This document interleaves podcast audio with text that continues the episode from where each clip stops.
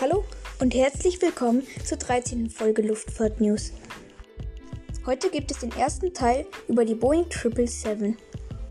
Denn ich habe mir so gedacht, ja, 777, da gibt es schon eine ganze Menge Versionen. Deswegen mache ich daraus wie bei der 747 zwei Teile. Und jetzt viel Spaß mit dem ersten Teil.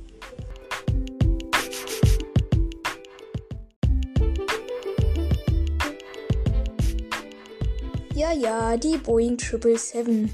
Eigentlich ein Flugzeug, was bis jetzt immer richtig gut funktioniert hat. Aber ich weiß nicht, ob es manche von euch mitbekommen haben. Denn letztens ist bei einer 777-200 von United ein Triebwerk explodiert. Das war von Pratt Whitney. Und ich weiß nicht, ob es nur Fake News waren, aber ich meine, gestern glaube ich noch gelesen zu haben, dass auch ein anderes Flugzeug mit den gleichen Triebwerken, auch eine 777, auch die Triebwerke explodiert sein sollen. Und auch wenn das Problem jetzt anscheinend bei Pratt Whitney liegt, also logischerweise, weil die haben nun mal das Triebwerk gebaut, bekommt natürlich auch der Flugzeughersteller dann ordentlich Ärger. Aber das war jetzt nur so ein kleiner Einblick in die aktuelle Zeit. Jetzt lass uns mal wirklich um das Flugzeug an sich kümmern.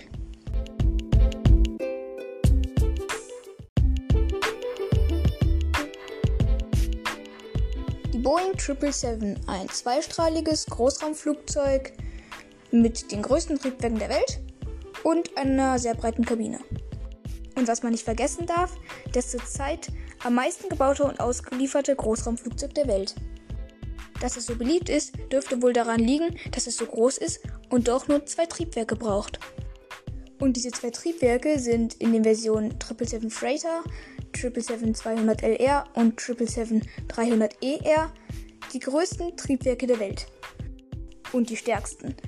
519 Kilonewton Schub bieten die pro Triebwerk. Also kann man sich denken, dass es nicht so angenehm ist, wenn man direkt hinter so einem Triebwerk steht, wenn es gerade läuft.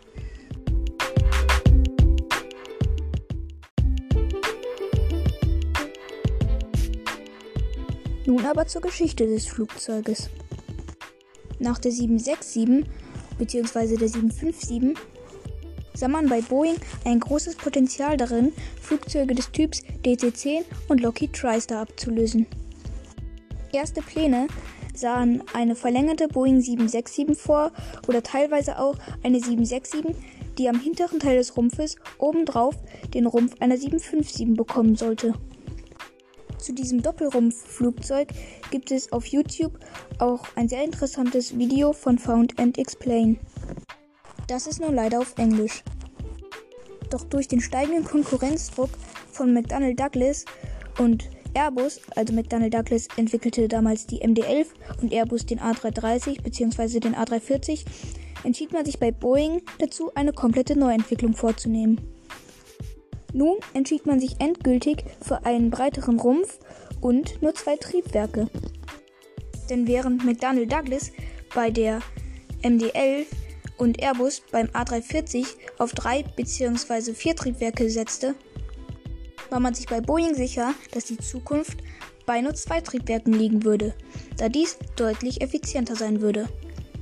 Da man das Flugzeug ja wie gesagt mit zwei Triebwerken bauen wollte, brauchte man aber auch stärkere Triebwerke. 311 bis 356 Kilonewton musste so ein Triebwerk mindestens bieten können. Das Problem war nur, solche starken Triebwerke gab es zurzeit noch nicht. Bei der 777 arbeitete man damals sehr mit den Fluggesellschaften zusammen. United beispielsweise wollte mit dem Flugzeug nonstop von Denver nach Honolulu fliegen können.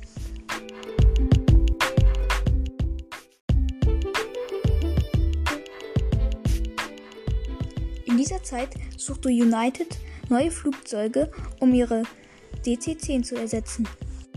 Airbus stellte den A330 vor, McDonnell Douglas die MD-11 und Boeing kam natürlich mit der 777. 70 Stunden verbrachte ein United-Team damit, Verhandlungen mit den Flugzeugherstellern durchzuführen. Als Sieger ging die 777 hervor, finanziell jedoch der A330. Und man kann sich schon denken, Boeing bekam den Auftrag. Um diese doch recht große 777 zu bauen, wurde in Everett das Werk vergrößert. Zu dieser Zeit hieß das neue Großraumflugzeug auch schon offiziell 777, beziehungsweise man kann sie ja auch 777 nennen. Naja, das Flugzeug wurde dann auf jeden Fall am 9. April 1994 der Öffentlichkeit vorgestellt. Der Erstflug fand am 12. Juni auch 1994 statt.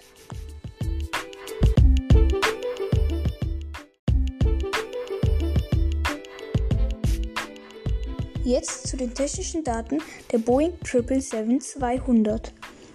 Sie hat eine Länge von 63,7 Meter, eine Spannweite von 60,9 Meter, eine Höhe von 18,5 Meter und ein maximales Startgewicht von 247.210 Kilogramm.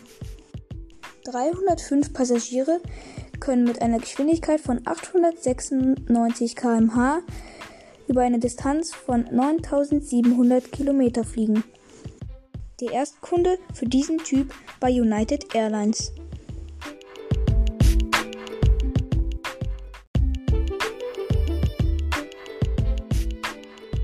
Als nächstes kümmerte man sich bei Boeing um größere Triebwerke.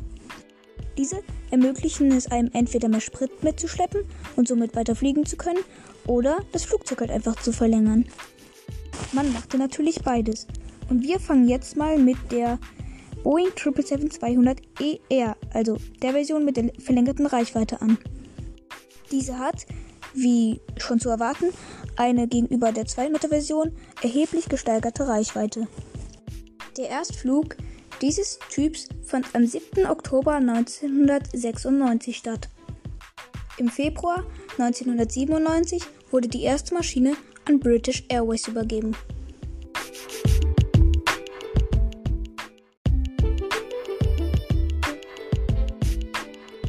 Eine Boeing 777-200ER e hat die gleiche Länge, Spannweite und Höhe der 200er Version.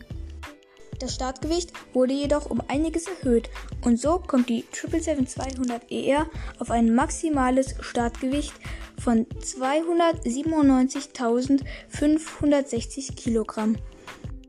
305 Passagiere durchschnittlich können mit einer Geschwindigkeit von 896 km/h 13.080 Kilometer weit fliegen.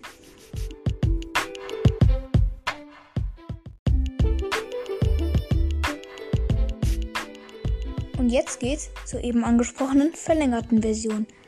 Diese heißt, wieder noch anders, Boeing 777-300.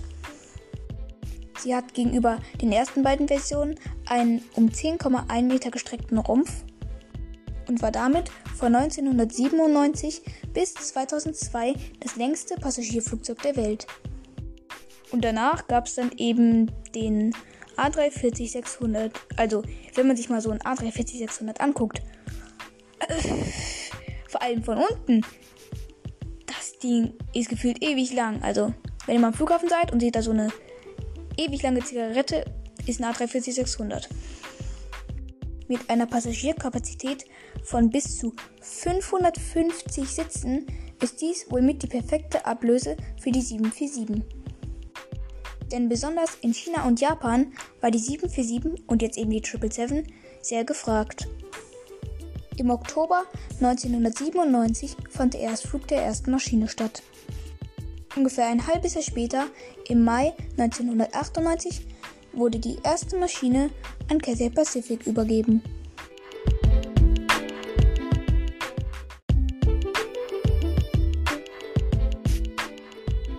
Und wenn man sich jetzt mal vorstellt, nochmal größere Triebwerke zu nehmen. Da kann man ja wieder die kleinere Version mit mehr Reichweite anbieten und die größere halt auch nochmal mit mehr Reichweite. Und ja, an die Superfreaks, man hätte das Flugzeug auch noch einmal verlängern können.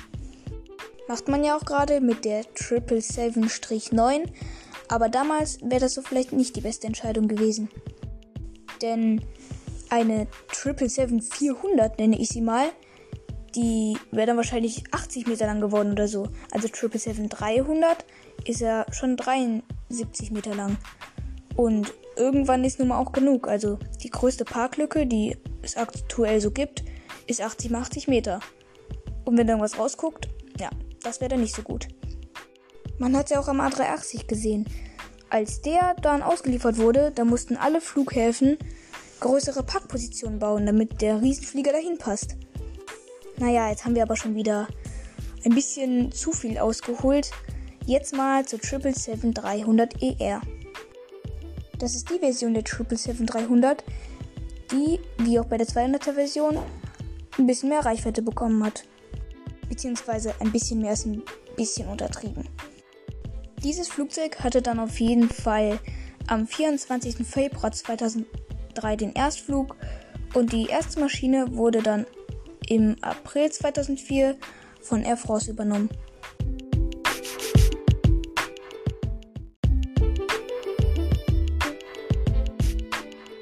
Und jetzt die technischen Daten der 777-300ER. Das Flugzeug hat eine Länge von 73,9 Meter, eine Spannweite von 64,8 Meter, eine Höhe von 18,6 Meter und ein maximales Startgewicht von 351.534 Kilogramm. 365 Passagiere können mit einer Geschwindigkeit von 896 km/h über eine Distanz von 13.649 Kilometer reisen. Angetrieben wird dieses Flugzeug von den stärksten Triebwerken der Welt. Und zwar zwei General Electric GE90 115B Triebwerken mit je unglaublich 514 kN Schub. Und die 777-300ER ist die bisher erfolgreichste und meistverkaufte Variante der 777.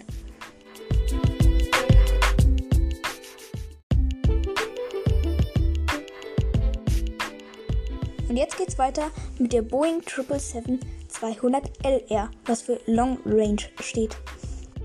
Das ist die Version der 777-200, die jetzt im Gegensatz zur 777-200ER nochmal mehr Reichweite bekommen hat. Und so wird das Flugzeug mit einer Reichweite von 15.843 Kilometern auch mal gerne Worldliner genannt. Parallel zu Boeing 777-300ER entwickelte Boeing also die 777-200LR. Man nahm einfach die gleichen Triebwerke wie bei der 777-300ER und da die 777-200LR leichter ist, da sie einfach kürzer und kleiner ist, kann man in der 777-200LR auch viel mehr Sprit mitschleppen. So hält dieses Flugzeug bis heute den Rekord für den längsten Nonstop-Flug der Welt. Zwar wurde die Entwicklung der 777-200LR kurz nach dem 11. September gestoppt, doch kurz danach wieder aufgenommen und der Rollout der ersten Maschine fand am 15. Februar 2005 statt. Am 8. März 2005 folgte der Erstflug. Am 24. Februar 2006 konnte die erste Maschine an Pakistan International Airlines übergeben werden.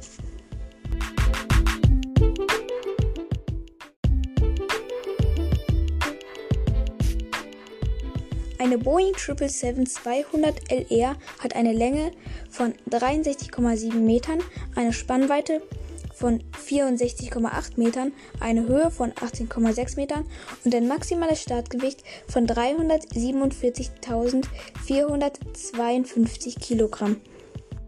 Damit wiegt sie um 2 Kilo nur mehr als die 777-300ER. Mit diesem Flugzeug können typisch 305 Passagiere über eine Distanz von 15.843 Kilometer reisen. Angetrieben wird dieses Flugzeug wie die 777-300ER von zwei General Electric GE90 Triebwerken.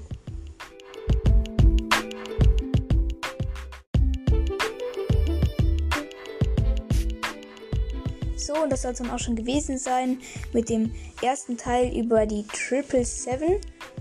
Beim nächsten Mal geht es dann logischerweise weiter mit dem zweiten Teil. Und dann würde ich sagen, bis zur nächsten Folge. Tschüss!